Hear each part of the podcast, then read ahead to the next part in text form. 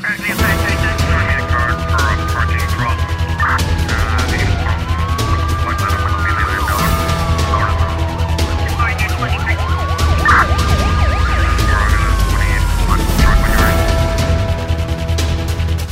O Tribunal Constitucional inicia na próxima terça-feira, na cidade da Praia, o julgamento de um recurso de fiscalização concreta da constitucionalidade interposta pela defesa de Amadeu Oliveira, sendo recorrido o Supremo Tribunal de Justiça. A informação foi divulgada pelo Tribunal Constitucional no seu sítio na internet. O recurso da defesa de Amadeu Oliveira vai no sentido de contrariar a decisão do STJ que havia condenado o recorrente a uma pena de sete anos de prisão efetiva, perda do mandato de deputado e proibição de se candidatar a qualquer cargo público por um período de quatro anos após cumprir a pena de prisão. A audiência, de acordo com o despacho do presidente do Tribunal Constitucional, vai ser realizada por videoconferência. O, deputado e advogado Amadeu Oliveira foi condenado a sete anos de prisão por crimes de atentado contra o Estado de Direito e um dos crimes de ofensa à pessoa coletiva de que estava acusado. Em causa, de acordo com os dados avançados, uh, o advogado terá, terá ajudado um condenado por homicídio a, uh, a fugir de, para a França,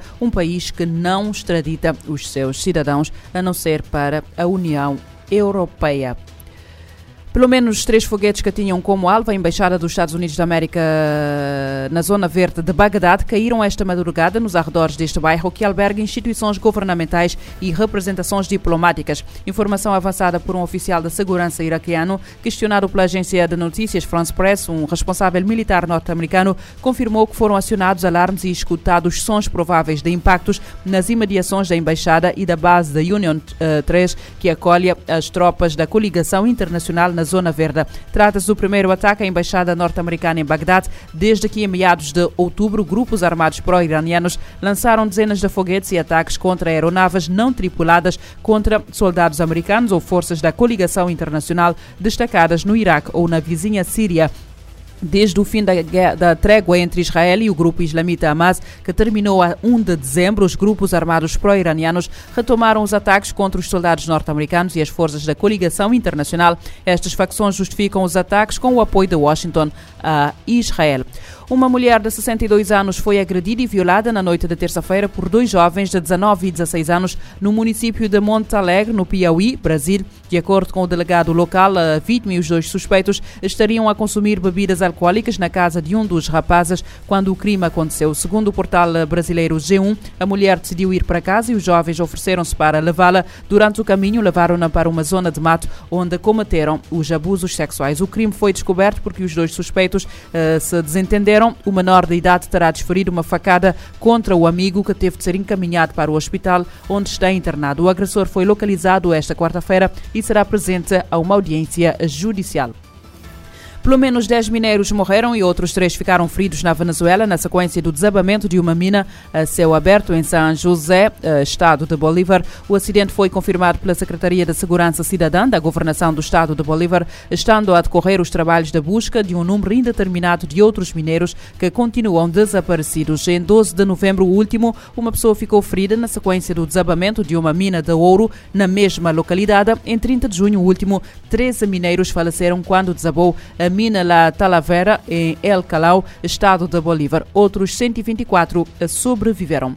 O exército da Rússia continua a aumentar a pressão sobre as linhas da frente, da frente leste em Advika e Bakhmut, onde as últimas, nas últimas 24 horas as forças da Ucrânia dizem ter repelido mais de 50 ataques. As tropas ucranianas continuam a manter afastado o inimigo, que continua a tentar cercar a Advika e lê-se num comunicado militar publicado hoje pelo Estado-Maior de Kiev. De acordo com o exército ucraniano, Rússia perdeu milhares de homens e uma grande quantidade de equipamento militar militar nas vagas de ataques que tem vindo a lançar contra contra a região desde 10 de outubro. Apesar do elevado número de baixos, os russos não obtiveram ganhos substanciais na zona militar, conforme lê-se no documento. No que diz respeito a Bakhmut, o relatório da guerra de Kiev informa que repeliu 24 ataques russos no sul da cidade ocupada pelos russos após o fim, no outono, da contraofensiva terrestre que lançou em junho. A Ucrânia está a perder a iniciativa na frente a favor de uma Rússia que volta a atacar em vários eixos da linha de contacto, de acordo com a imprensa internacional. Condições apocalípticas em Gaza afetam a entrega de auxílio humanitário. O alerta é das Nações Unidas. A violência no enclave dificulta a entrada e distribuição de ajuda humanitária. Os bombardeamentos agravaram a situação e a falta de comida e água são críticas. Dois meses após os ataques do Hamas em Israel, que desencadearam a retaliação militar israelense em Gaza, a situação no enclave está se tornando apocalíptica, com a violência impossibilitando a entrega de ajuda. O alerta foi feito nesta quinta-feira por 27 organizações de auxílio, incluindo agências da ONU e seus parceiros. O comunicado conjunto pede uma interrupção imediata dos combates, enfatizando que as condições em Gaza estão entre as piores já testemunhadas. Na quinta-feira, tropas israelenses teriam entrado na cidade de Khan Yunis, ao sul de Gaza, onde milhares de pessoas deslocadas estavam abrigadas.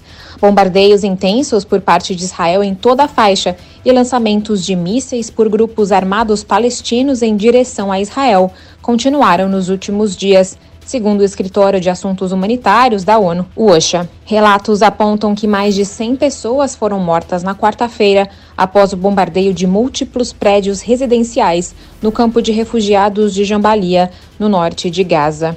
O representante do Programa Mundial de Alimentos no território palestino afirma que quase ninguém na região tem comida suficiente. Segundo ele, em algumas áreas, nove em cada dez pessoas passaram um dia e uma noite inteira sem comer nada.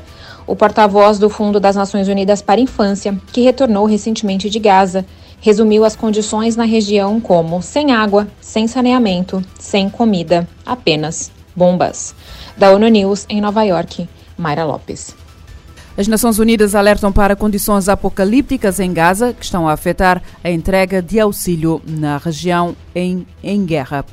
Pelo menos 86 pessoas, a maioria crianças e mulheres, morreram em consequências das chuvas, das inundações nas regiões do noroeste do Sudão do Sul, que nas últimas semanas provocaram a deslocação de dezenas de famílias. A informação é avançada pelas autoridades sul-sudanesas. A região mais afetada é o estado de Al-Weda, no noroeste do país, onde as inundações causaram a destruição de casas e espalharam a fome pelo desaparecimento de grandes regiões agrícolas. A maioria das vítimas, a, a maioria das vítimas afogou-se enquanto procurava ervas ou pescava para para se alimentar. Eh, muitas pessoas nas regiões afetadas ficaram sem abrigo, comida e medicamentos e estão expostas à propagação de doenças mortais. O Sudão do Sul, que se tornou independente do Sudão em 2011, é um dos países mais pobres do continente africano. O Programa Alimentar Mundial estima que mais de 1,6 milhões de crianças com menos de 5 anos no Sudão do Sul deverão sofrer de subnutrição no primeiro semestre de 2024, à medida que a crise climática se for instalando no país país, uh, país que tem sido afetado por fortes inundações.